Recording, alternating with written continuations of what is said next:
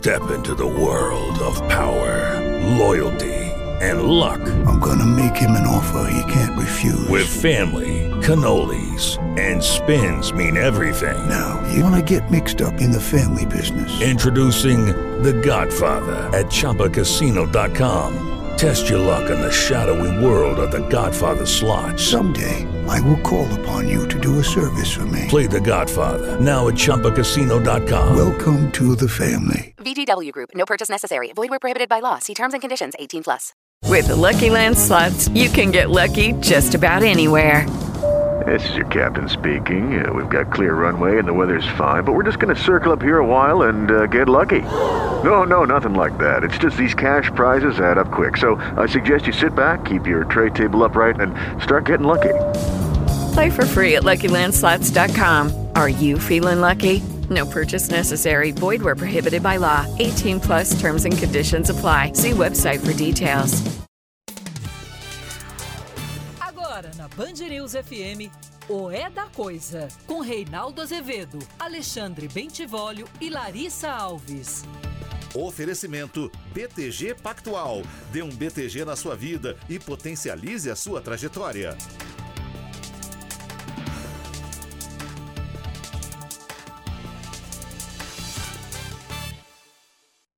Passarinho que esposa não deu voou, porque o tiro partiu, mas não pegou. Passarinho me conta então. Me diz por que,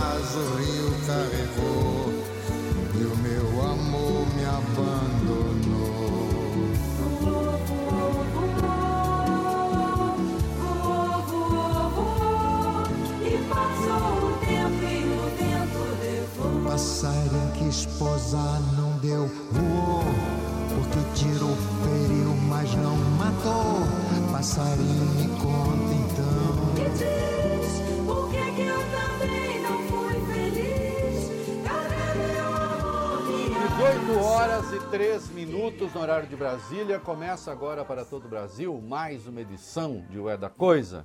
E se a coisa parece confusa, atrapalhada, vem para cá que a gente desconfunde, desatrapalha.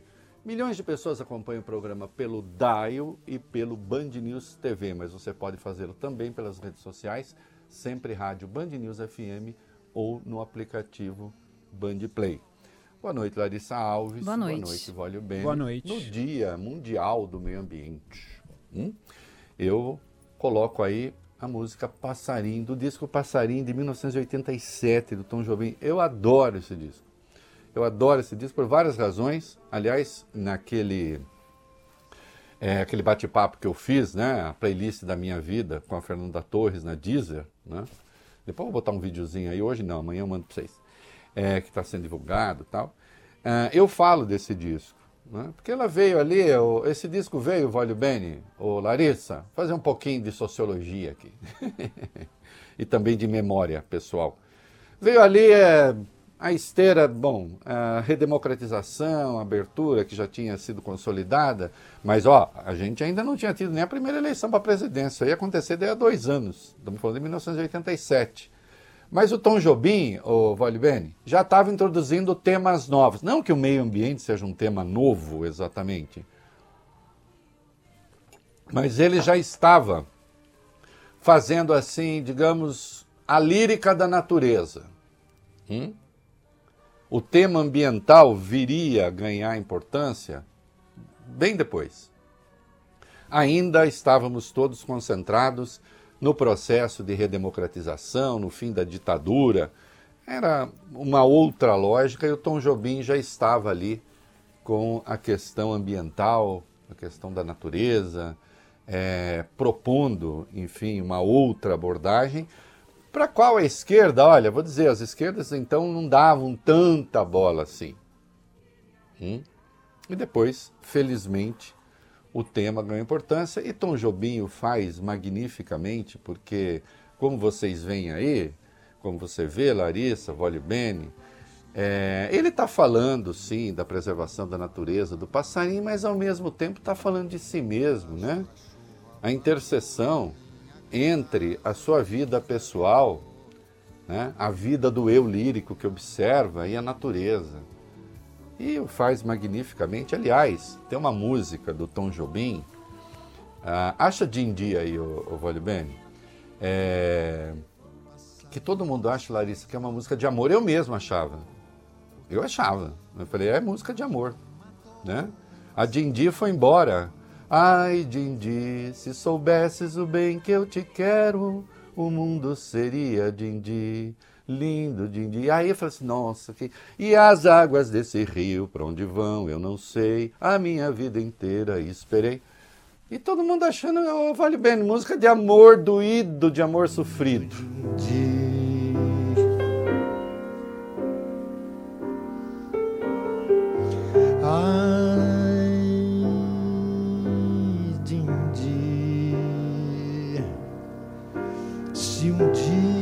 você for embora, me leva contigo, Dindi. Fica, Dindi, escuta, Dindi. Não, essa música não é de amor, Vale bem. As águas Não? Essa música, essa aqui é, sabe o que era Dindi? É. Era um sítio. Era um lugar ali que ele gostava de ficar, no Rio, e ele está fazendo apenas a fusão das suas questões íntimas com a natureza. Hum? É. Tom Jobim, cujo avô morou, não sei se você sabe, olhe bem. Onde? Onde? Você só tem uma chance. Dois córregos. Dois corre. claro. Você acha que, que Tom Jobim teria essa grandeza se não tivesse um pezinho lá em dois Acho que não. Claro que não. Olha aqui.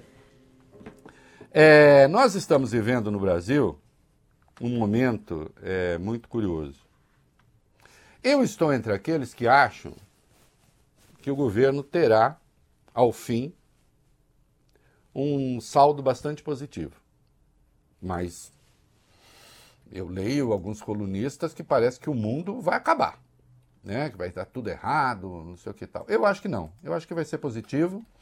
Não só acho que vai ser positivo, como vejo, é, meninos, é, a direita um pouco desorientada. Hum? Ah, nós vamos ver aqui em São Paulo, o, o Ricardo Salles, por exemplo, desistiu da candidatura dele à prefeitura. Tá bravo, tá bravo com todo mundo, tá bravo, diz que é, é, o PL está se entregando para a direita, Valdemar Costa Neto já respondeu, Deltan Dallagnol tentando fazer manifestação, ninguém comparece. A economia está dando sinais positivos, é, é chato para alguns aí, mas acho que os sinais estão dados. Agora, nós já temos, e eu já apontei isso aqui, nós temos um problema. Nós temos um Congresso que é herança de um momento em que o Brasil destrambelhou-se. Esse Congresso ainda é um Congresso reacionário, em muitos aspectos de extrema direita, atrasado. Lembrando Fernando Henrique Cardoso, né? o grande Fernando Henrique Cardoso, o Brasil precisa governar o atraso para que o atraso não governe o Brasil, vale bem. Uhum. Hum? E o atraso, às vezes, insiste em governar o Brasil. Nós vamos ver, temos uma questão hoje sobre meio ambiente, aqui um bloco sobre meio ambiente. A questão ambiental é fundamental no Brasil. É fundamental para botar o Brasil junto com a modernidade. Qual modernidade? Amanhã eu vou tratar disso conversando com o Breno Altman, que é um cara de esquerda, na live dele. Qual modernidade? É a modernidade capitalista. Não a modernidade socialista, porque essa não existe. Não existe como manifestação. As pessoas até podem ter aspirações, isso é outra coisa. E a modernidade capitalista pede, exige e só terá futuro se se cumprirem algumas coisas. A preservação do meio ambiente é uma delas questões de natureza social, de reconhecimento de identidades, de respeito à diferença, outras questões que são importantes. Mas, ao mesmo tempo, nós temos um Congresso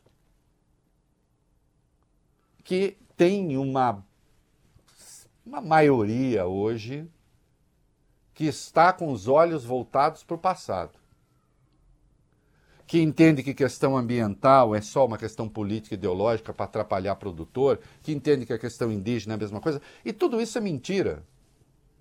E tudo isso é mentira, é manifestação de atraso. É o atraso tentando governar o Brasil, e não o Brasil tentando governar o atraso. O Brasil conseguiu, em muitos aspectos, governar o atraso no governo Fernando Henrique, conseguiu, em muitos aspectos, governar o atraso nos dois governos Lula. E nós passamos a ser governados pelo atraso no governo Bolsonaro.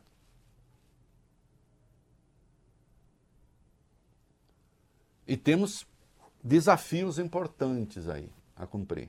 Insisto, dentro da lógica da economia de mercado. Hum?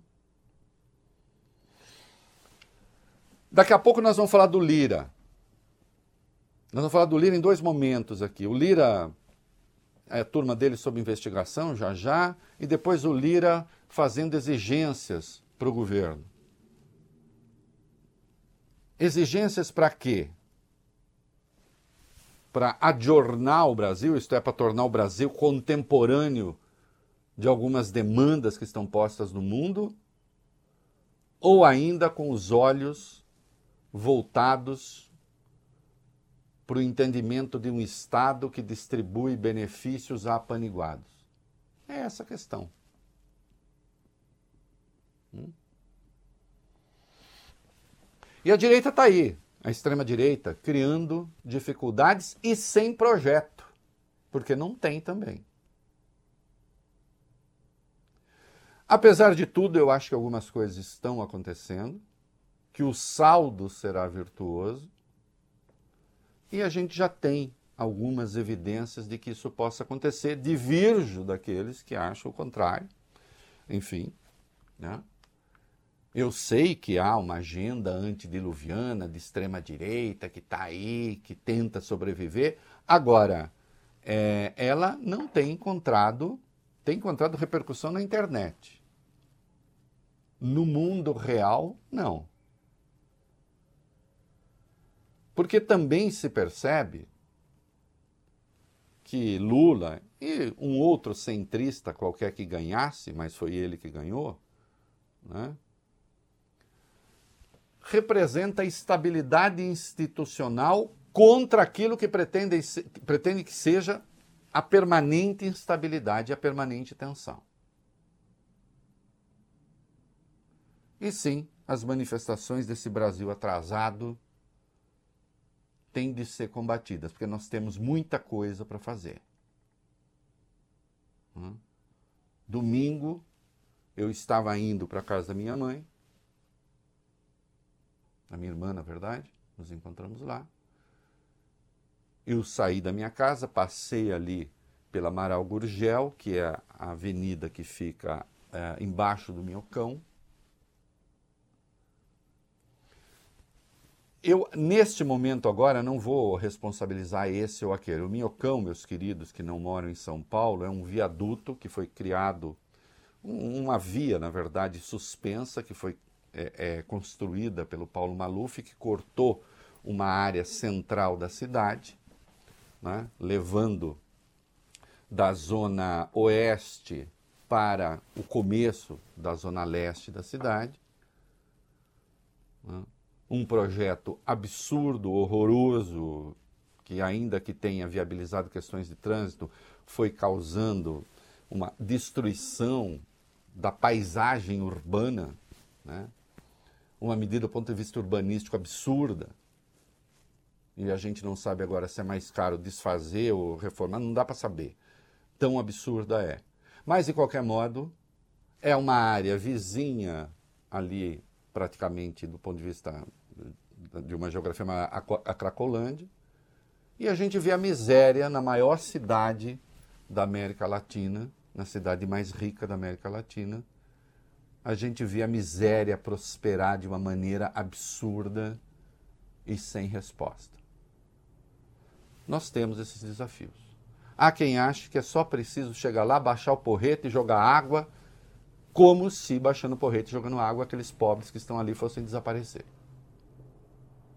E eles não vão, e por enquanto eles se multiplicam. Né? Então há muitos desafios pela frente e nós temos de encará-los. Nós temos de encarar o atraso e tentar superar esse atraso. É... E o Lira? O Lira. Eu observei hoje, é, meninos, que o Lira precisa tomar cuidado com o que eu chamei assim, o Vale Bene, o Larissa. Hum. Hum. Lembra do Eduardo Cunha? Sim. Eduardo Cunha no auge do seu poder, né? dono da Câmara. Uhum.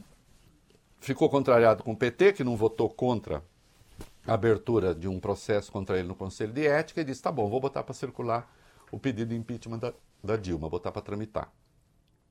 Sim, a Dilma caiu ao fim daquilo, em razão. É um conjunto, não vou entrar no, em detalhes agora, mas a Lava Jato entrou no meio, enfim. É, sem que se tenha provado nada contra ela do ponto de vista ético, mas de qualquer modo a Dilma caiu, só que ele entrou em desgraça também. É, quando o sujeito está lá no auge, assim, achando que nada pode atingi-lo, se fizer besteira, Volio Bene, hum. cai de muito alto. Né? E não consegue se recuperar. O Lira tá, ele tá bravo, ele está achando que o governo está conspirando contra ele no caso da Polícia Federal. Não está. É que o passado de alguns de seus aliados bate a porta. E ele, ao mesmo tempo que fica bravo porque a Polícia Federal está investigando, ele continua a fazer exigências e uma espécie de ameaça ao governo. Corre o risco de perder a mão, Lira. Cuidado, hein? Eduardo Cunha perdeu a mão. E aí, deu no que deu. O Lula hoje é presidente, a Dilma presidiu o BRICS e o Eduardo Cunha não é ninguém. Hum? não fosse as besteiras que a Lava Jato fez, inclusive contra ele, estaria em situação ainda pior.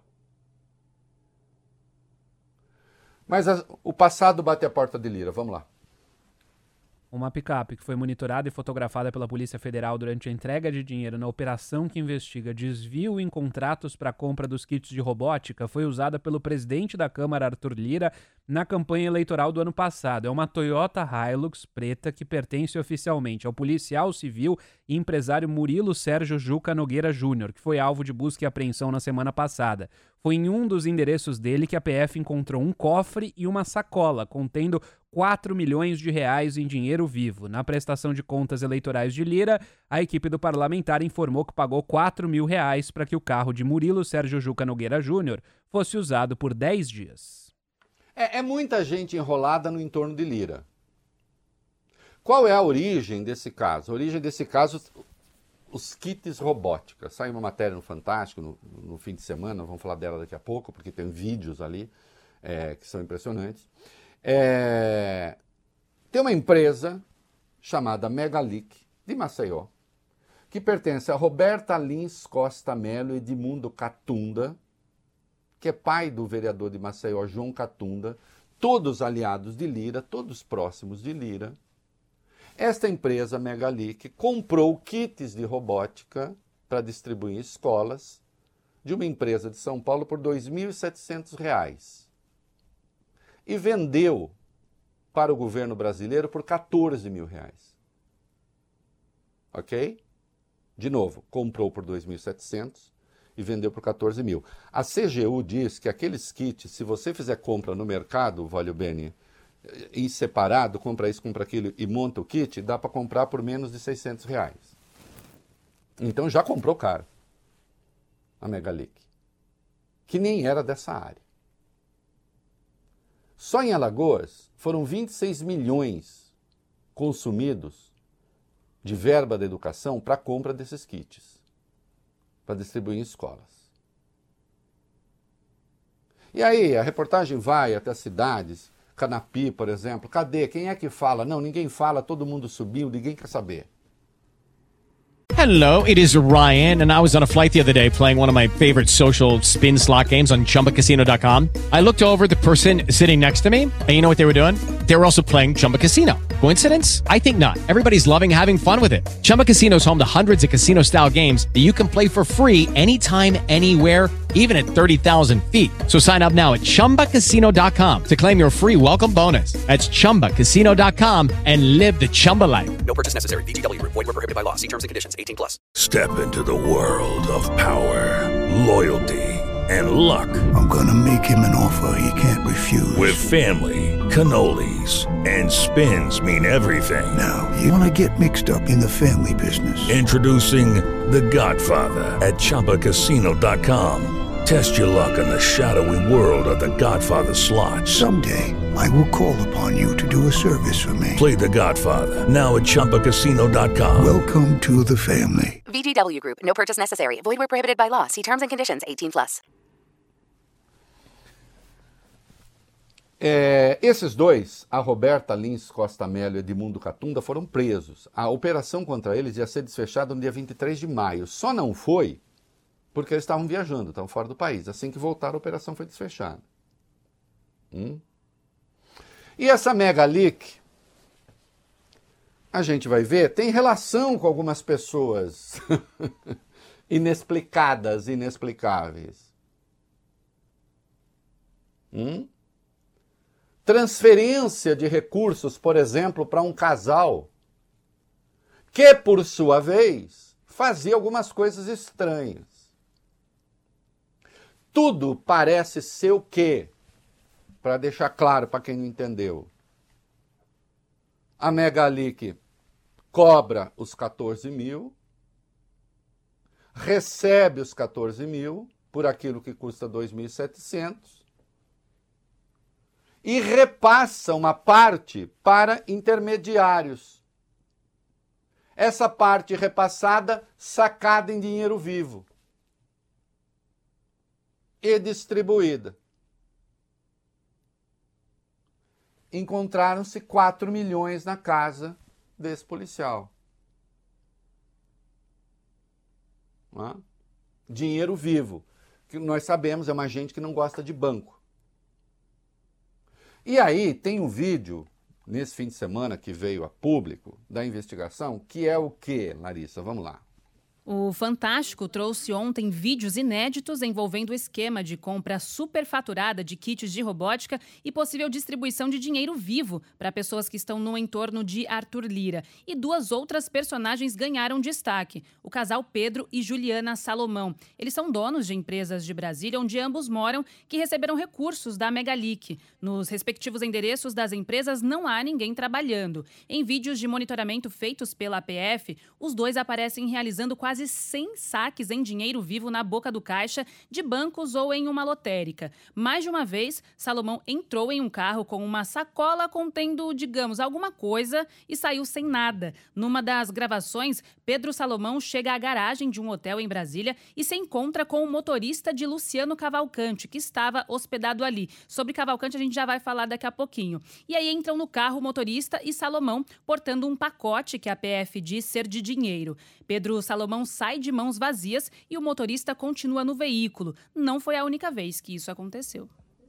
É, é, e aí, quem é mesmo o Cavalcante, É. o, o, o Vale Ben? Quem é Cavalcante? Tem que explicar direito. Tá, tá claro até aqui, né? Então. Então, assim, é, Megalic fez aqui, 2.700, vende por 14. Pegou uma montanha de dinheiro. Aí repassa, tem dinheiro repassado para as empresas desse casal. E aí o cara do casal Pedro Salomão, as- os dois, na verdade, ele e a mulher, aparecem fazendo saques em dinheiro vivo. Caixa de banco, é, é, é, é, loteria, lotérica. Você faz saques fragmentados em dinheiro vivo quando você não quer que o COAF desconfie de você. Tem os vídeos deles. Aí entra em carro com um saco. Era, sei lá, bolacha, vale bem. Tá- Tava levando biscoito. Lanchinho. Aí entrou, ai, tá com fome? Quer comer um biscoito? Aí sai e o biscoito fica lá. Hum? Aí aparece no hotel do tal Cavalcante. Vai lá, fala com o motorista do Cavalcante, os dois entram no carro, provavelmente do motorista. Com o saco e sai sem o saco.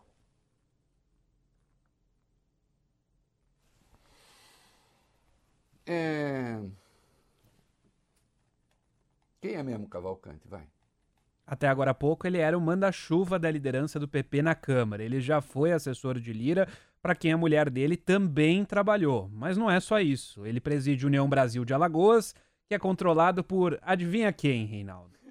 Lira? Hum, presidente da Câmara, Arthur Lira. Houve um mandado de busca e apreensão na casa de Luciano Cavalcante e do motorista dele. No carro que o funcionário dirigia foram encontrados 150 mil reais numa mochila que estava no porta-malas, além do passaporte de Cavalcante. Pedro e Luciana Salomão também foram presos na quinta-feira e liberados na sexta, e a defesa de ambos diz que eles vão colaborar com as investigações. E tem ainda mais. A Polícia Federal investiga um repasse de 550 mil reais feito por um dos sócios da Megalic, Edmundo Catunda, para Luciano Cavalcante. Os pagamentos foram realizados entre abril e outubro de 2020 e hoje Lira exonerou o servidor da liderança do PP na Câmara. E também houve uma outra demissão, né, no Ministério da Educação, do Alexander Moreira. A exoneração foi de hora oficial. O governo considerou que ele poderia, no Ministério da Educação, ter evitado que essas coisas acontecessem, não teria evitado. Olha, de- vejam só. o índice de coincidências incríveis aqui é realmente incrível, Volio bem. Porque assim, Começa com esse Cavalcante, olha que coisa. Vá ser competente assim na casa do chapéu, como se diz em dois córregos. Aliás, se diz em dois córregos em toda parte. Que eu nunca também entendi. É, Larissa, a- a- quando eu falo isso, sempre aparecem as pessoas me explicando, né?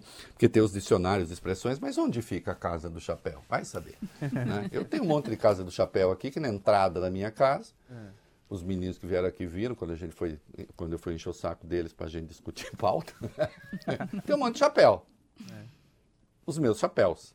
Né? Pelo amor de Deus, não fale chapéus que o tio fica nervoso. É, tem. Chapelaria, Então, né? assim, Isso, é uma chapelaria. Não, chapelão. Então, assim, é, é inacreditável, é inacreditável que as coisas aconteçam desta maneira. E aí diz o Lira, bom, mas eu não tenho nada com isso. Mas não tem nada com isso? É tudo da turma dele. No caso desse senhor Cavalcante, Larissa, ele preside União Brasil de Alagoas e era o manda-chuva da liderança do PP na Câmara. Eu nunca vi isso. É uma espécie assim de síndico profissional, vale bem. Sabe síndico profissional? Sei. Tem vários prédios que ele cuida. Nós estamos falando de partido político.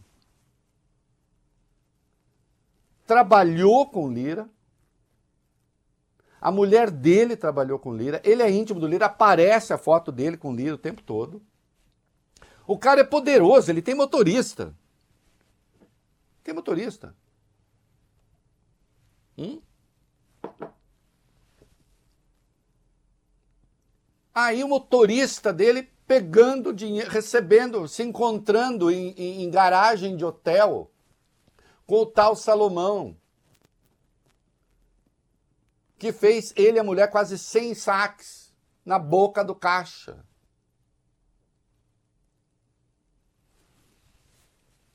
A Polícia Federal está investigando isso. Aí o Lira diz: não, e a turma dele, isso é vingança. Olha que. E eu, e eu li coisas. é, é, é, Eu, eu não estou nessa profissão há pouco tempo, né? Embora eu pareça muito jovem, Vale Bene, mas eh, já tenho 41 anos. Tudo isso? É. Não, não eu sei, não parece. Obrigado, Vale Bene. É, a gente sabe quando é a própria turma plantando coisas. E aí vem aquele negócio: olha, cuidado que o Lira vai ficar nervoso, vai acontecer. Vai ficar nervoso, vai fazer o quê? É, o Lula não é a Dilma, hein? Eu não estou tratando com demérito a Dilma, só estou dizendo que não se está vivendo o mesmo período, viu, Lira? Não, não misture os canais, não. Você tem muito poder, mas é preciso saber se as pessoas vão querer mandar o país pro buraco por fidelidade a você. Vão? Não é esse o clima. Não é esse o clima. Cuidado, Lira. Eu recomendei hoje, viu, Vale Bene? Recomendei que ele lesse a brincadeira que eu faço sempre. Ou lê O Príncipe de Maquiavel, ou lê pelo menos O Pequeno Príncipe. Que é mais fácil, viu, Larissa? Um- Uma Uhum. leitura um pouco mais Tranquilo. agradável. As misses liam muito. Sem tratar com demérito Pequeno Príncipe, vai. Até que tem coisa bonitinha ali, do Saint-Exupéry. Mas no capítulo 18 é, do Príncipe do Maquiavel, não está escrito lá que os fins, Cultural. os fins justificam os meios. Maquiavel nunca disse essa boçalidade, tá? Nunca disse essa boçalidade. O que está escrito no capítulo 18, ele diz até com certa melancolia, Lira, é que as pessoas não perguntam a que meios recorre o príncipe quando elas consideram que os fins são bons. É uma constatação. E ainda ele diz, o vulgo, ele trata como o vulgo não pergunta. Então, ah, o fim sendo bom para as pessoas, tá bom. Ah, que meio recorreu? Ah, não sei, interessa. É claro que eu acho que tem de interessar. Os meios têm de interessar, porque tem uma outra frase que não é do Maquiavel, que é a seguinte, aspas, os meios qualificam os fins. De quem é esta frase? De Reinaldo Azevedo. Se você usar meios péssimos, o seu fim, por mais nobre que seja, não justifica. Mas o, no Pequeno Príncipe, teu reizinho lá do país solitário, ele é, ele, é, ele é a única pessoa do país de que ele é rei, né? mas de qualquer modo ele conversa com o príncipezinho. Aí ele diz, Valio Bene, que se um rei pedir para o povo se lançar ao mar, esse povo fará revolução. Né? O, o- o Lira está esticando a corda até. Seria bom que ele começasse a olhar um pouquinho como está andando a economia, que está começando a melhorar. E precisa ver se as pessoas, Lira, vão querer se jogar ao mar por você. Eu acho que não. Eu acho que não. E a investigação que você está sofrendo não tem nada a ver, não é uma, não é uma conspiração da Polícia Federal contra Vossa Excelência, é uma conspiração do seu passado contra Vossa Excelência. Do seu presente, porque o tal do Cavalcante era seu funcionário até hoje. Vale o Bene. Era funcionário dele até hoje. Era. Foi demitido agora há pouco. E a gente sabe que demissões assim no mundo da política não é nunca mais quero te ver. Né? Fala assim, dá pra você dar uma afastada aí? Hein? Hum? Lira, se liga, bicho. Se liga. Até porque, insisto, a coisa não tá assim tão fácil para vocês também, sabe? A direita não tá com essa bola toda, não. Não fica, não fica, ô Lira. Lira e outros extremistas de direita, não fica se fiando só nos esgotos da- das redes sociais, bombados por algoritmos. Que eu preciso ver se é isso que está acontecendo. Hum? Acho que não. Acho que não. Eu vou pular duas, depois a gente volta. Se eu esquecer, vocês me lembram. Quando eu falo que a direita também não está com essa bola toda, vamos pegar um caso aqui de São Paulo, gente, mas que é ilustrativo também de outras coisas que estão acontecendo por aí. Né? O Salles falou, ô Salles, ministro do Meio Ambiente, acho que teve mais de 700 mil votos, nunca tinha conseguido se eleger nada, ministro do Meio Ambiente do Bolsonaro, falou lá a frase da boiada, deixa a boiada, tal, não sei o quê. Ai, a direita falou, é o nosso homem, é o nosso cara. E ele tentou se lançar candidato a prefeito aqui em São Paulo, pelo PL, ele é do PL. Deu certo? Deu certo a sete? Não, não, não tá dando certo, vai. O deputado Ricardo Salles desistiu de concorrer à eleição para a Prefeitura de São Paulo. O ex-ministro do Meio Ambiente utilizou as redes sociais para desabafar e disse que o Centrão ganhou e a direita perdeu, em alusão ao possível apoio do PL à reeleição do prefeito Ricardo Nunes, do MDB. Salles só considerava se candidatar se tivesse o apoio do ex-presidente Jair Bolsonaro, mas o PL acredita que um candidato da extrema-direita não tem força para enfrentar uma possível candidatura de Guilherme Boulos, que é do PSOL de São Paulo. No sábado, Salles fez duas publicações nas redes sociais. Na primeira, o parlamentar escreveu: Quem com os porcos anda, farelo come. Na segunda, ele critica nominalmente Valdemar Costa Neto e afirma que a prefeitura de Nunes está cheia de petistas, que o Centrão nunca será oposição e enfatizou que não foi para isso que passou quatro anos lutando contra a esquerda. É, o que eu acho, o que eu acho realmente impressionante é que o, o Salles, ele agora veja, ele virou um crítico do Centrão. Como se o Centrão não tivesse garantido o governo de Jair Bolsonaro. Por que, que o Bolsonaro não foi empichado? Hum? Porque todo o Centrão foi aquinhoado, por exemplo, com orçamento secreto. E aí, claro, ele não reclamava desse apoio do Centrão. Ele não reclamava do apoio do Centrão que sustentou as suas posições absurdas no Ministério do Meio Ambiente, por exemplo. Mas resolveu que poderia, assim, vou atropelar, porque política também. O Sérgio Mota, lá atrás, que foi um dirigente do PSDB, o Sérgio Mota dizia uma frase, vale bem, política tem fila. Uhum. É claro que você tem um prefeito, Ricardo Nunes, aqui em São Paulo, e aqui não vai, eu não estou fazendo juízo de valor depreciativo, necessariamente, mas é um prefeito de direita, está com a direita, tem caixa, tem estrutura. E o PL resolveu fazer uma aliança, em princípio, com o prefeito aqui. E o Salles cismou que era candidato. E tentou impor a sua candidatura ao PL. Em algum momento supôs, eu noto que tem uma figura ausente nessa fala enfesada aqui do Salles. Quem é? O Jair. Ora, cobrasse o apoio do Jair Bolsonaro, O Jair Bolsonaro está apoiando esse pleito do Salles? Pelo visto, não. Não é mesmo? Não tá. Então, aí ele virou agora um crítico do Centrão. Centrão, Vale Bene, servindo à esquerda. Quem diria, hein? É. Não, e, e- e se vocês perguntarem, por quê? O Centrão nunca foi base do governo Lula e do governo Dilma? Sim. O Centrão, mas o Centrão é bom quando está com eles e o Centrão fica malvado quando não está? Mas peraí, é, o PL é o quê?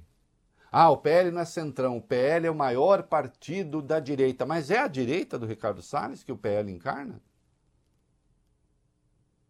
Sim, o Bolsonaro ajudou o PL a ser esse gigante. Mas esse PL gigante está obedecendo hoje a orientação de Jair Bolsonaro apenas? Parece que não. E parece que o próprio Bolsonaro e a sua turma não viram em Salles liderança o suficiente para ser candidato. Para fazer uma agenda essencialmente ideológica. Uma luta pela prefeitura tem mais do que isso. A luta pela prefeitura ela costuma, essa luta costuma ser, a disputa à prefeitura costuma ter menos ideologia mais buraco de rua. E nesse particular é bom Ricardo Nunes se cuidar. Aqui nas imediações mesmo da minha casa tem um buraco que está fazendo aniversário. A gente já tem um apelido para ele. É? Tem apelido. Chama Jurandir. é. Ah, que nome a gente dá? Ah, vamos chamar de Jurandir. Que ele já está fazendo aniversário. Ele já está com seis meses. Eu estou falando de uma área nobre da cidade. Quando a área nobre da cidade está assim, eu não estou reclamando, ah, o burguês resolveu reclamar do buraco no seu bairro. Não, não é isso, não. Definitivamente não é isso. É que quando a área nobre está assim, eu imagino como está a área que não é nobre. Entende? Quando a área que mora rico está assim, eu imagino como está a área que mora pobre. Ou vocês acham assim, não, tá assim na área de rico porque ele não dá muita bola para rico, ele dá bola para pobre. Não sei. Tá com caixa, talvez comece a partir de agora. Hum? Mas a pura crispação ideológica, a pura discurseira, a pura gritaria, que é um pouco o que esse Salles encarna, falando para os sites de extrema direita, a gente está vendo que nem o PL quer ou pelo menos uma parcela. O Valdemar, o Valdemar disse o quê? Candidato? Nunca foi. É, ele disse. Ele nunca foi candidato, nunca discutimos esse assunto, nunca falou comigo, nunca tocou nesse assunto comigo de candidatura. Não sou o dono do partido, mas penso que seria normal ele ter falado comigo. E ele falou pro, pro Valdemar o objetivo é ter um candidato mais ao centro para competir com o Guilherme Boulos. E disse: com a estrutura de São Paulo, ele é candidato a presidente em dois anos. Aí enterra a gente de vez. Temos de ter uma candidatura de centro-direita. É. Entendeu? É isso. É, e vejam que o Valdemar está falando, né? É, Precisamos de uma candidatura de centro-direita. Ele não reconhece o cara nem como centro-direita. Okay, round two. Name something that's not boring. A laundry? Ooh, a book club. Computer solitaire, huh? Ah, sorry, we were looking for Chumba Casino. That's right. ChumbaCasino.com has over 100 casino style games. Join today and play for free for your chance to redeem some serious prizes. ChumbaCasino.com. No purchase necessary. Where prohibited by law. 18 plus terms and conditions apply. See website for details. What's better than free money? How you choose to spend it. Open a CQ checking account and get $250 to spend freely. And that's not all this credit union offers. Do your banking, build credit, and invest in your future. Visit secumd.org today. E por falar em disputa para a Prefeitura de São Paulo, tem uma coisa aí que é, é do balacobaco, vai lá. O vereador Adilson Amadeu, do União Brasil, enviou uma mensagem à diretoria do Sindicato das Construtoras em São Paulo, em que cobra ajuda na reeleição do prefeito de São Paulo, Ricardo Nunes, após a aprovação do plano diretor. Em mensagem, o parlamentar disse que o projeto aprovado na Câmara recepcionou quase todos os pleitos da entidade e provocou um ônus a Nunes. O vereador faz parte da base aliada e foi membro do Conselho Municipal de Preservação do Patrimônio Histórico, Cultural e Ambiental de março de 2020 a maio de 2023. O vereador afirma que agiu por iniciativa própria sem consultar Nunes. Em nota, o prefeito afirma que o que prevaleceu no projeto enviado pelo executivo foram os estudos técnicos e as sugestões recebidas nas audiências públicas em que todos os setores foram ouvidos sem qualquer condicionante. É, olha, isso aqui é muito ruim. Isso é muito ruim. Eu não vou entrar em detalhes agora. Há muitas coisas polêmicas nessa proposta que ignoram, por exemplo, a necessidade de repovoar o centro, de trazer é, de pluralidade, inclusive do ponto de vista social para o centro. Tem coisas absurdos no que respeita à verticalização. Agora, quando você tem um troço como esse, dizendo, nós, se diz a um sindicato empresarial, que na prática é isso, nós fizemos tudo o que vocês quiseram, agora nós precisamos do apoio de vocês, me parece que isso é usar a política para privatizar o espaço público. Né? O Ministério Público vai ter de se interessar por essa questão. Ainda sobre se a vida está fácil para a direita. A vida está fácil para a direita? Vai lá. Não. Deputado federal Caçado Deltan Dallagnol até tentou reunir apoiadores, mas eventos em defesa dele no último fim de semana não tiveram presença de muita gente, não. Em São Paulo, a manifestação na Avenida Paulista não chegou a ter mais de 100 pessoas. No protesto, os apoiadores de Dallagnol criticaram a indicação de Cristiano Zanin também ao Supremo Tribunal Federal. Já em Curitiba, terra do deputado federal Caçado, a manifestação foi maior, mas não lotou mais do que um quarteirão no centro da cidade. No discurso durante essa manifestação, o ainda deputado disse que não é impossível reverter a decisão do Tribunal Superior Eleitoral. É. é. Foi um vexame. Né? Foi um vexame em São Paulo. Para. Foi um vexame para Curitiba. É assim, tinha, claro, mais gente em Curitiba. Mas perto daquilo que certamente eles imaginavam, não. Né? A coisa foi muito ruim. E veja, e ele está exacerbando a retórica contra o STF, contra o PT, contra não sei o quê, tentando transformar o que aconteceu com ele numa espécie de tramóia liderada pelo presidente Lula. A, tara dessa gente com Lula é um negócio inacreditável. O que o Lula teve a ver com a, a questão que colheu Deltan Dallagnol? Se não absolutamente nada uma decisão tomada pelo TSE por 7 a 0, por ministros tão distintos. Está lá o Nunes Marques, indicado pelo Bolsonaro, votando com o Benedito Gonçalves, que foi o relator. Contou em verdades sobre a tese que acabou justificando a sua cassação. Hum?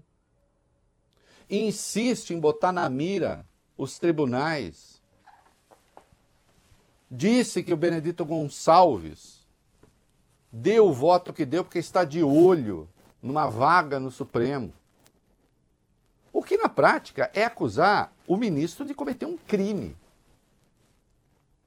É um crime. Se o ministro tivesse feito isso, ele está acusando o ministro, inclusive, de corrupção passiva.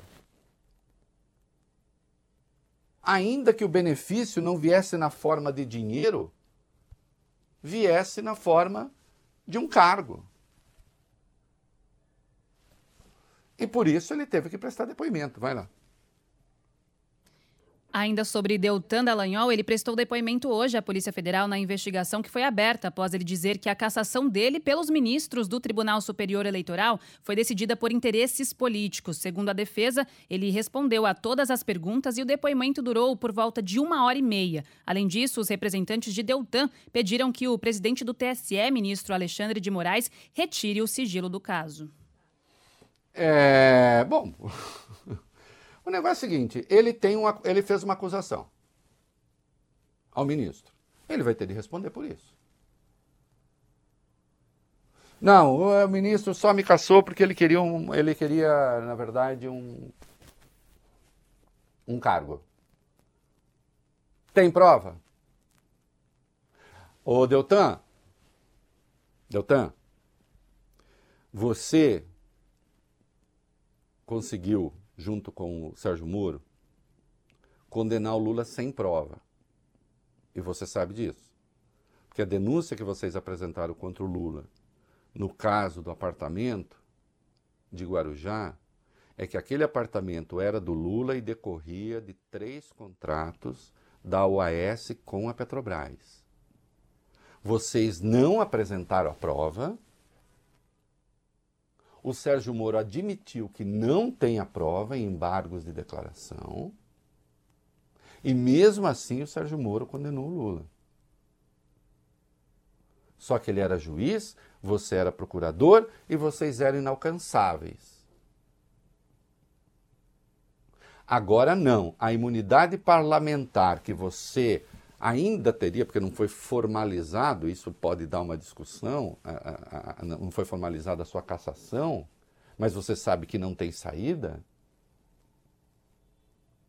aí você vai ter de responder. Ou responde, ou, de, ou apresenta a prova que você tem do que disse, de que o ministro cometeu corrupção passiva, ou você arca com o peso de quem comete crime de calúnia.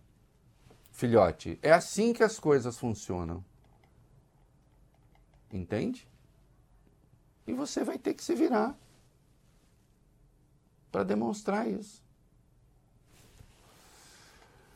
Ah, olha aqui. Tem coisa nova que está vindo aí, o PIB está melhorando, a economia está. Sabe por que está difícil também? Porque o Brasil está começando assim. É, Eles tentam vender o caos e o caos não existe. Esse é o ponto. Vai lá. O governo federal prepara o anúncio de um novo pacote de investimentos em áreas de infraestrutura para a segunda quinzena desse mês. Os focos são as ferrovias, rodovias, aeroportos, portos e as construções de unidades do programa Minha Casa Minha Vida. A ação é liderada pela Casa Civil em conjunto com a pasta de Relações Institucionais. As equipes das duas dos dois ministérios estão fazendo reuniões com governadores para definir os projetos prioritários em cada região do país. Segundo os envolvidos, os recursos para bancar os investimentos devem vir de várias partes, como do orçamento do governo, de concessões públicas, de empréstimos de bancos públicos e de parcerias público-privadas. É, e veja só, o governo está tentando né, incentivar o investimento e as coisas. O, o PIB o, o vale então as coisas tão- começam a melhorar, ô Larissa, começa a melhorar. Vai lá. Hum. Economistas do mercado financeiro elevaram a estimativa do crescimento do produto interno bruto, PIB, de 2023 para 1,68%. As informações estão presentes no boletim Focus do Banco Central, que ouviu mais de 100 instituições financeiras. Já para 2024, a projeção de crescimento caiu de 1,30% para 1,28%. Em relação ao comportamento da inflação nesse ano, os analistas dos bancos reduziram a estimativa de 5,71 pontos percentuais para 5,69 e para o ano que vem a previsão recuou de 4,13% para 4,12%. Então nós estamos vendo a inflação é, caindo. é, o diretor de relações, relacionamento e cidadania e supervisão do Banco Central está dizendo que a inflação está controlada e que uma hora o juro cai. Vai lá. Ele falou o seguinte: a taxa de juros vai voltar a cair em algum momento. A tendência é que em algum momento ela vai baixar, assim como assim que as condições permitirem, ela vai cair. Ele disse ainda que todo mundo sabe que o atual índice de 13,75% prejudica a economia. Ele falou: ninguém gosta de juros altos, o Banco Central também não gosta. A gente não faz porque gosta, faz porque é condição necessária para cumprir a meta. Inflação alta é muito pior, desarruma a casa, aumenta a pobreza. Isso, é, eu gosto, em algum momento vai, em algum momento vai cair. Não, é, o Banco Central vai ser ali a última resistência. Né? E mesmo assim a economia cresce. Eu vi aqui, ah, a projeção do, do crescimento do ano que vem pode cair. Bom, erraram barbaramente neste ano, né? Por enquanto, no primeiro, o erro do primeiro trimestre foi um negócio brutal. Ah, mas foi o agronegócio. Porque o agronegócio não faz parte da economia? Aliás, um bom exemplo o agronegócio ter feito a economia crescer, né, Vole Bene? Porque agronegócio é o setor mais financiado do Brasil, com juros especiais. Não, eu não sou contra, não. Isso é bom para o Brasil. Né? Aí o Diogo Guilhem, Guilhem, Guilhem, que é diretor do Banco Central de Política Econômica, diz que a meta de inflação funciona bem no Brasil. Não funciona, não. Está virando uma jabuticaba que só dá aqui. No resto do Brasil não é meta de inflação anual, senhor. Isso aqui é a última tara do mercado financeiro. Que vai cair também. Hum? O Brasil vai avançar, a despeito de vocês. Acreditem nisso. O é da coisa.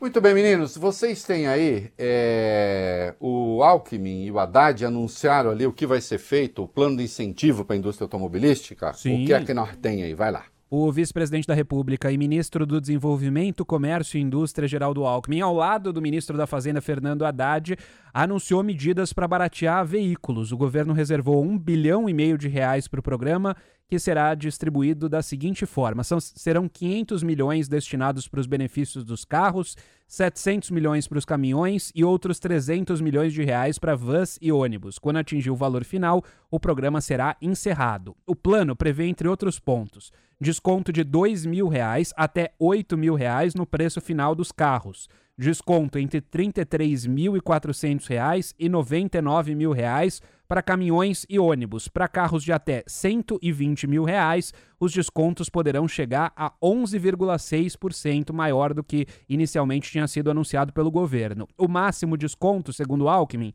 será para carros que cumprirem os critérios social, de meio ambiente e de densidade industrial. Para caminhões e ônibus, o desconto estará condicionado ao descarte de outro caminhão com mais de 20 anos de uso, com o objetivo de renovar a frota nacional renovar a frota nacional e torná-la também menos poluente. Eu acabei não marcando tempo aqui, vai bem, tá, foi o que, um minuto até agora? Um minuto, isso. Tá. É, olha aqui, eu não vi aí, é, meninos, vejam e passem, pro, avisem o, o, o, o Vale Bene, o governo tem que, de algum modo, compensar esse dinheiro que ele vai deixar de arrecadar, né? Inicialmente parece que seria a reoneração parcial do diesel. Vejam se isso está confirmado para a gente informar aqui ainda hoje, agora. Uh, Os ministros é claro anunciaram, que... hey, já mandaram aqui, que a hum. alíquota sobre o combustível que ficaria zerada até 31 de dezembro desse ano vai subir 11 centavos a partir de setembro, após a chamada noventena, ou seja, antecedência de 90 dias exigida para aplicar aumento de tributos. Isso, isso por quê? Porque sempre que o governo isenta, sempre que o governo abre mão de uma arrecadação, ele tem de dizer como é que ele vai compensar essa arrecadação de que ele abriu mão. Porque senão ele está fazendo um buraco no caixa além daquilo que estava previsto. É? Ah, ah, é um absurdo, os economistas todos é, liberais dizem onde já se viu incentivar a indústria automobilística. Eu não dou mais bola para essa gente, não. Não dou mais bola para essa gente. Essa gente está alheia ao que acontece no resto do mundo e a forma como os outros países incentivam a própria indústria. O Brasil será o último reduto é, desse, desse tipo de gente que se diz liberal, que acha que, sei lá, o Brasil deve ser um exemplo né, de integração com o mundo, embora o mundo esteja cuidando do seu próprio quintal. Não, eu, acho, eu acharia ótimo. A economia globalizada acabou, não tem nada. Não tem, não. John Lennon, no countries, oh, Vale Bene. Acabou. tem, tem fronteira, não tem nada. É, não tem. E eu, como fui trotskista também, A, a classe operária internacional, fim da conversa, revolução internacional, acabou. Agora, é isso que está em curso? Não, o que, tem, o, o que está em curso é que nós estamos enfrentando problemas na nossa indústria. E isso significa emprego. Isso significa justamente os empregos mais bem pagos. E a indústria automobilística, insisto, é uma cadeia produtiva importante. Tem uma cadeia produtiva importante. Porque a indústria automobilística não é indústria automobilística só, também é pneu, também é componentes, também é um monte de coisa. Autopeças. E ó, e tem dificuldade.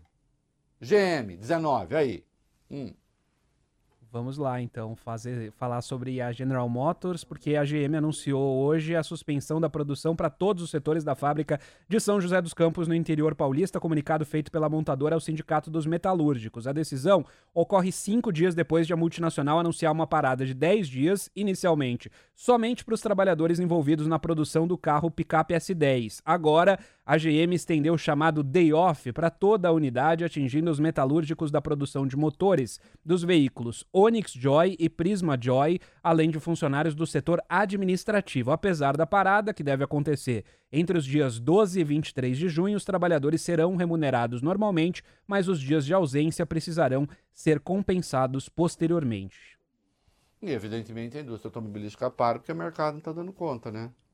Então, se puder haver um incentivo, Acho que sim, até porque é muito modesto, né? Não tem nada de, ah, de absurdo. Hum? acho que um governo tem a obrigação de tentar zelar pelos empregos dos brasileiros, em vez de gerar emprego na China, nos Estados Unidos. Hum? É isso aí. O é da coisa.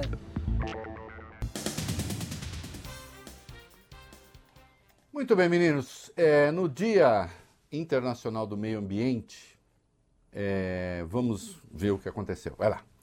O novo plano para enfrentar o desmatamento na Amazônia, lançado nesta segunda-feira pela ministra do Meio Ambiente, Marina Silva, e apresentado ao presidente Luiz Inácio Lula da Silva, prevê o embargo imediato de metade da área desmatada ilegalmente no Brasil. O embargo é uma forma de sanção administrativa que suspende as atividades desenvolvidas na propriedade atingida. A proposta também é, projeta a criação até 2027 de novas unidades de conservação em 3 milhões de hectares, área equivalente ao estado de Alagoas. O governo federal escolheu o Dia Mundial do Meio Ambiente para lançar a quinta fase do plano de ação para a prevenção e controle do desmatamento na Amazônia. O programa é organizado em quatro eixos e tem cerca de 150 metas. Trata-se de uma iniciativa interministerial que envolve 17 pastas, com coordenação do Ministério do Meio Ambiente e participação de dezenas de órgãos públicos. O programa foi criado em 2004, no primeiro mandado de Lula, por iniciativa de Marina Silva. Especialistas afirmaram que afirmam que o plano foi fundamental para o Brasil reduzir o desmatamento na Amazônia. O projeto foi encerrado em 2000 2019, no primeiro ano do governo de Jair Bolsonaro, sob críticas de ambientalistas no Brasil e no exterior. O plano tem o objetivo de ajudar o programa, o Brasil, perdão, a cumprir a meta de zerar o desmatamento na Amazônia até 2030. O Lula falou da, na, né, nessa solenidade do meio ambiente. Vamos lá. A cada produtor rural, a cada fazendeiro, pelo amor de Deus, não precisa mais derrubar, derrubar árvore para plantar soja, milho, cana ou criar gado. Não precisa. Tem muita terra para ser utilizada. Nós precisamos, nós precisamos dizer aos madeireiros desse país que se quiserem derrubar árvore, plantem, florestem, aquilo que eles querem cortar para fazer cadeira, para fazer guarda-roupa, para fazer cama. Mas uma árvore que tem 300 anos na Amazônia não é propriedade de ninguém, é propriedade da humanidade e nós precisamos, assim, lutar para preservá-la e punir quem não quiser respeitar. Tá certíssimo. Querem que eu diga o quê? Eu já canso. O Brasil é uma das maiores potências agropecuárias do mundo, maior produtor de proteína animal do mundo. Maior exportador de carne bovina do mundo. O Brasil não precisa desmatar mais nada. E olhem que até existe um espaço no Código Florestal para o desmatamento legal, mas 95% do desmatamento são ilegais. É preciso parar, porque isso começa a criar dificuldades lá fora, como sabem os grandes produtores. É isso o que vem pela frente. E é esse o, e, é, e é esse o desafio que o Brasil tem. A Marina falou. Nessa mesma cerimônia, a ministra Marina Silva lamentou hoje as mudanças impostas ao Ministério do Meio Ambiente que ela comanda pela medida provisória que reorganizou a esplanada. Ela, no entanto, elogiou a atuação de Lula, diz que o presidente recompôs a governança ambiental à altura dos desafios que o país precisa enfrentar. A gente tem um trecho do que disse a ministra. O seu decreto recompôs a governança ambiental à altura dos desafios que o Brasil precisa para dar conta do recado. A Agência Nacional de Águas voltou para o Ministério do Meio Ambiente, o Serviço Florestal Brasileiro igualmente. Infelizmente, em recente decisão do Congresso Nacional, tivemos um retrocesso e uma reversão dessa sua decisão. É uma decisão que não está em acordo com aquilo que é o fortalecimento do Sistema Nacional do Meio Ambiente, que acatamos, porque na democracia a gente acata as decisões legítimas do Congresso Nacional, mas não posso concordar. Não posso concordar porque elas vão na contramão daquilo que significa ter uma legislação ambiental robusta e que faça com que o Ministério do Meio Ambiente possa cumprir com suas atribuições que lhes são conferidas na Constituição Federal e em todas as leis que asseguraram a criação do Sistema Nacional de Meio Ambiente. É uma fala correta, até porque ela disse: acatamos, né? O, o Congresso quis daquele modo. Ok. Fazer o quê? E o Lula, lembra aquela barbaridade da Mata Atlântica? Sim. Vocês se lembram? Uhum. Né? Uma medida provisória acabou autorizando o desmatamento da Mata Atlântica. Foi para o Senado, o Senado eliminou. Voltou para a Câmara, a Câmara resgatou a autorização para desmatar a Mata Atlântica sem estudo ambiental. Bioma mais frágil do Brasil. E bioma no qual vivem mais de 100 milhões de brasileiros. É inacreditável. E o bioma, ah, Vale Bene, curiosamente, que mais mata em acidentes e tragédias. Por causa dos deslizamentos da serra. O Lula vetou. Tem aí? Tá, tenho sim, Alô? tenho sim. Tenho sim, o Augusto aqui estava me sinalizando porque ele me mandou mais cedo. O presidente Lula vetou o trecho da medida provisória que fragilizava o combate ao desmatamento na Mata Atlântica. Agora caberá ao Congresso, em sessão conjunta de deputados e senadores, dar a palavra final mantendo ou derrubando os vetos presidenciais. A medida provisória, editada ainda no começo do governo Bolsonaro, originalmente tratava apenas da prorrogação por 180 dias do prazo para que proprietários de imóveis rurais aderissem ao programa de regularização ambiental. Mas durante a tramitação no Congresso, a Câmara dos Deputados incluiu trechos que enfraquecem o combate ao desmatamento do bioma. O Senado chegou a retirar esse dispositivo, mas o texto voltou para a Câmara que resgatou esse ponto. Isso, eu espero que não haja derrubada do veto, o que seria um absurdo e uma agressão absolutamente inomináveis. Hã? Tomara que haja o um mínimo de bom senso nessa questão. Agora, vamos ficar de olho. Vamos ficar de olho, porque é, derrubar o veto do presidente aí significa a determinação de desmatar. E eu insisto, isso é inconstitucional. Apenas isso. Um comercial. O é da coisa. Meninos, e temos mais um pouco ainda de questão ambiental. Ô, Vale Bene, vou passar um pouco de petróleo na sua boca para ver se adoça os seus Eu, lábios, viu, Larissa Alves? Vamos ver. Será que eu adoço? Ai. Defensores da exploração de petróleo na bacia da Foz do Amazonas devem usar como estratégia a favor da aprovação do projeto a promessa de destinar parte dos recursos obtidos à proteção da Amazônia. De acordo com integrantes do governo, será possível criar um fundo ambiental muito mais volumoso do que o valor hoje existente no Fundo Amazônia, de cerca de 3 bilhões e meio de reais. A perfuração da bacia por parte da Petrobras foi vetada em parecer técnico do IBAMA e com o apoio da ministra do Meio Ambiente Marina Silva. Apesar do documento do órgão ambiental, integrantes do governo federal, além de deputados e senadores, principalmente do Amapá, estado que receberia royalties com a exploração, defendem o projeto. Olha, é, precisa tomar muito cuidado. Eu já disse, é, eu tendo devido estudo ambiental e falando não tem risco, e eu acredito que o IBAMA esteja fazendo um trabalho técnico, tudo certo. Vamos explorar. Agora, é preciso tomar cuidado também para isso não virar, né? E não que eu tenha muita autoridade para falar a respeito, mas para não virar assim, nós que financiamos a indústria tabagista também financiamos as pesquisas contra o câncer, tá, Vale bem? Ok? Uhum. Então, a gente vende cigarro, mas financia o combate ao câncer, para o bem da humanidade. Tem uma certa contradição aí que é de natureza moral, de natureza ética. O que eu quero é o seguinte: respeitar o estudo do IBAMA para não acontecer nenhum absurdo na questão ambiental, na exploração do petróleo ali na região. É isso que precisa. Tá certo? A propósito, vejam, já está no ar o Reconversa com Drauzio Varela. Está espetacular, já que eu falei da questão tabagista. Né? É isso aí. É da coisa. Você está ouvindo na Band News FM o É da Coisa. Oferecimento BTG Pactual. Dê um BTG na sua vida e potencialize a sua trajetória.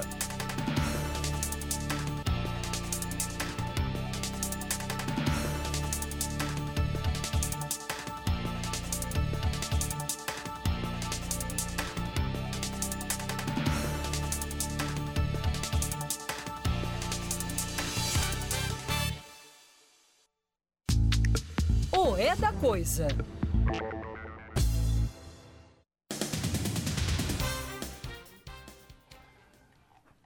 é, é, vamos voltar a falar do Lira. Tive reunião falando, porque o Lira agora ele resolveu, ele tá brabo lá com essa investigação e, e vive fazendo ameaça pro governo. Vai, vamos lá. O presidente da República Lula e o presidente da Câmara Arthur Lira se reuniram nessa segunda para tentar ajustar a relação entre o Palácio do Planalto e o Congresso em meio às críticas na articulação política. O encontro foi realizado por volta das 9 horas da manhã no Palácio da Alvorada, depois de um pedido de Lula. Essa foi a primeira reunião presencial desde as votações da semana passada. Ah, vamos seguir aí, Larissa, porque aí eu, eu vou fazer um comentário assim, no conjunto, Certo. vai. O presidente da Câmara, Arthur Lira, durante- disse durante a reunião que o conteúdo das próximas medidas provisórias que serão enviadas ao Congresso precisa ser previamente discutido com deputados e senadores. Segundo o parlamentar, não adianta encaminhar um projeto se a articulação continua ruim. De acordo com o Estadão, Lula mais ouviu do que falou. No entanto, o presidente deixou claro que quer melhorar o contato com o Congresso. E o Lira alertou também que, de- segundo ele, o combustível acabou. O governo precisa fazer, junto com seus líderes, o processo de arregimentação de uma base que se mostra cristalina. Hoje o governo tem contado com boa vontade desses partidos que estão votando republicanamente. Esse combustível está acabando. Eu acho bacana essa frase, porque o, o vale bem. Ai, como eu gosto de palavras, meu Deus, é por isso que eu, é a minha área original, né? E também estou no jornalismo, que também é palavra. Hoje, o governo está contando com partidos que estão votando, Larissa, republicanamente.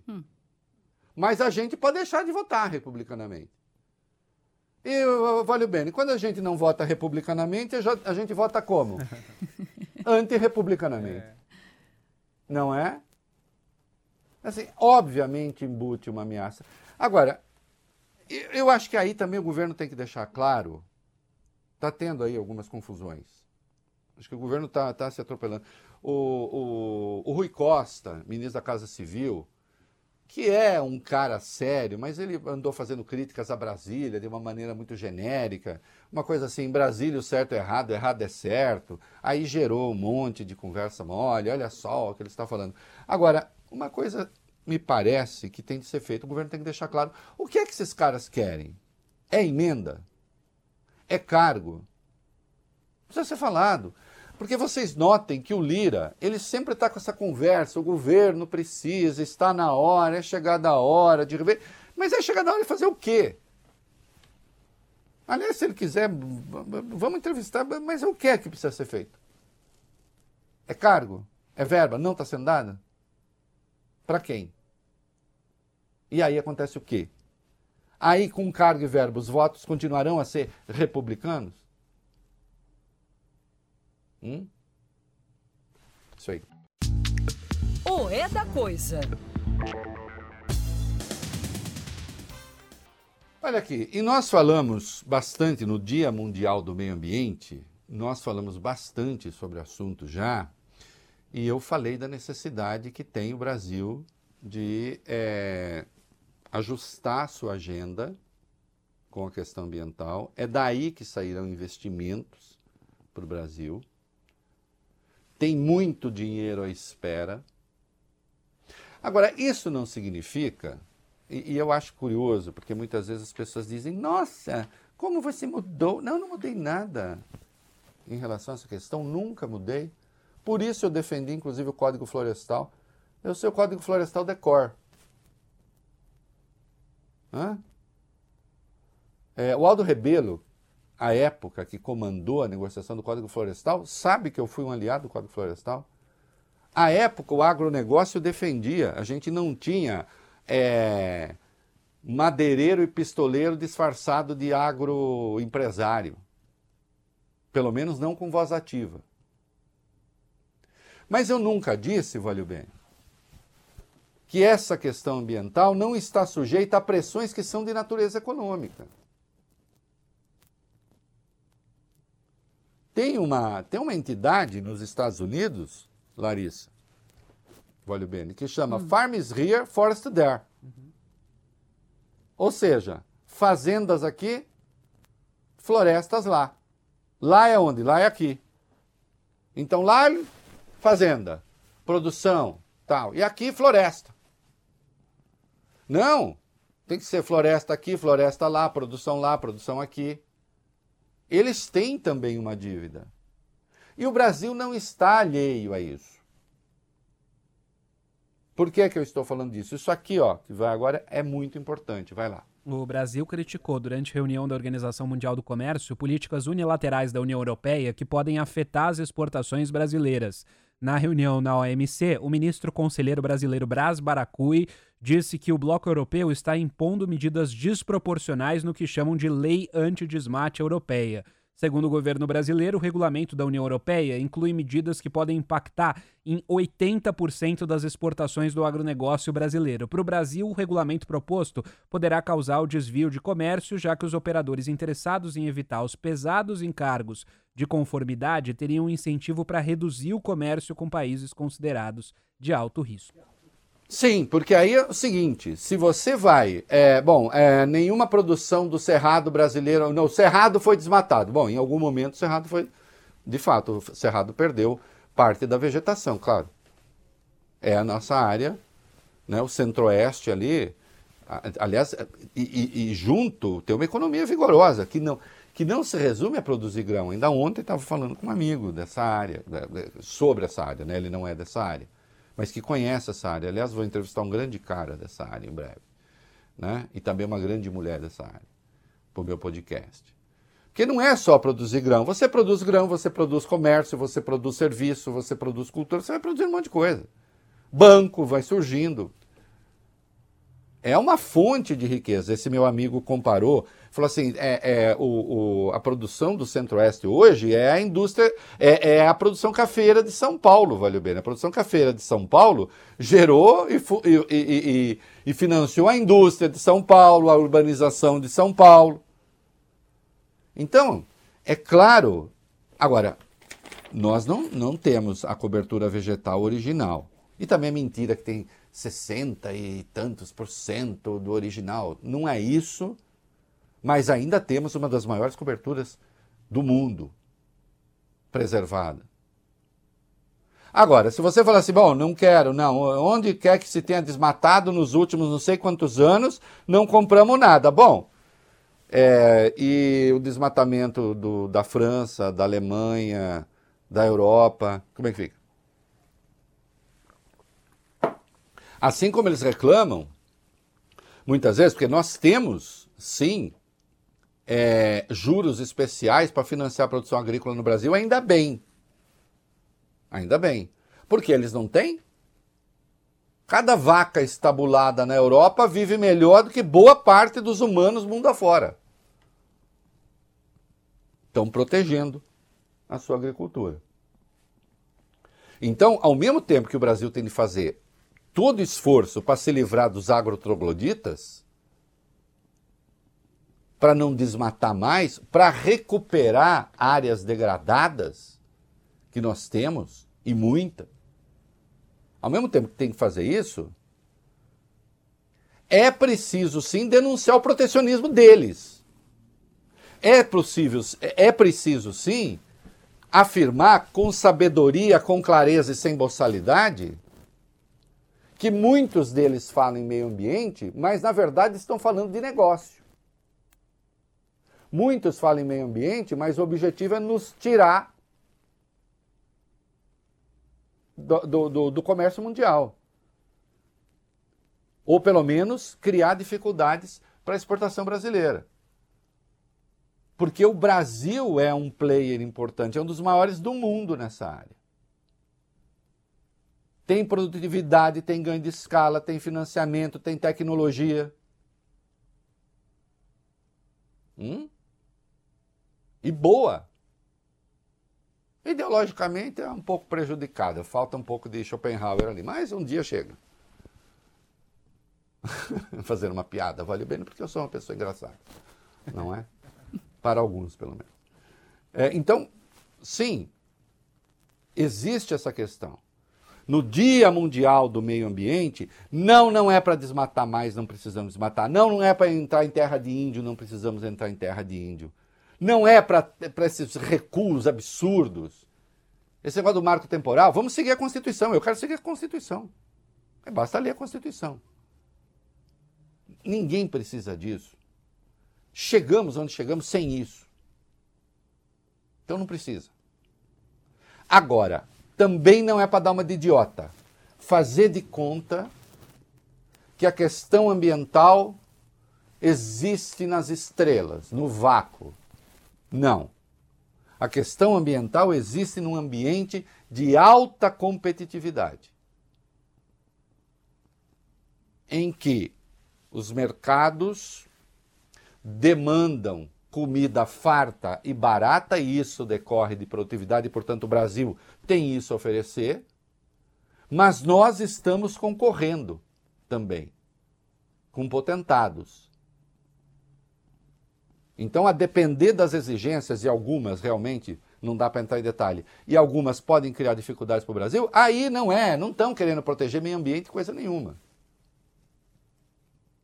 Aí é só a velha conversa do protecionismo. Dá para fazer essas coisas com inteligência. Dá para fazer essas coisas sem ficar falando, ah, enquanto eles estão discutindo não sei o que, eu deixo a boiada passar. Dá para fazer essas coisas com um pensamento estratégico. E é o que eu espero que o Brasil faça. Fica aqui então no Dia Mundial do Meio Ambiente um, um apelo e uma manifestação clara, inequívoca em favor da preservação e contra o desmatamento, em favor do desmatamento zero que a gente tem que atingir. Mas também fica um alerta contra certa inocência que acha que a Europa só está interessada realmente em preservar o nosso meio ambiente. Não. Também há interesses comerciais. E isso não é legítimo. Isso é legítimo. Apenas a gente tem que ter a clareza do que está em jogo. Tá bom? É isso aí. Até amanhã. Obrigado pela audiência. Passarinho que esposar não deu voou que o tiro partiu, mas não pegou. Passarinho me conta então. Me diz por que, que eu também não fui feliz. Me diz o que eu faço da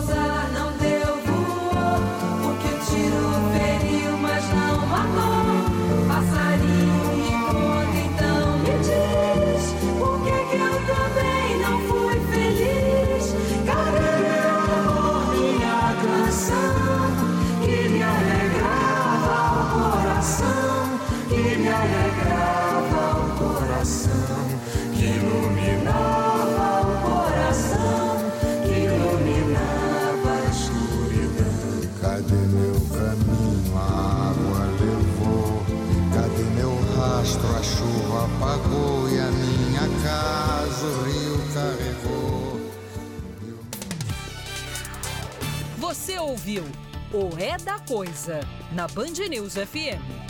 Oferecimento BTG Pactual. Dê um BTG na sua vida e potencialize a sua trajetória.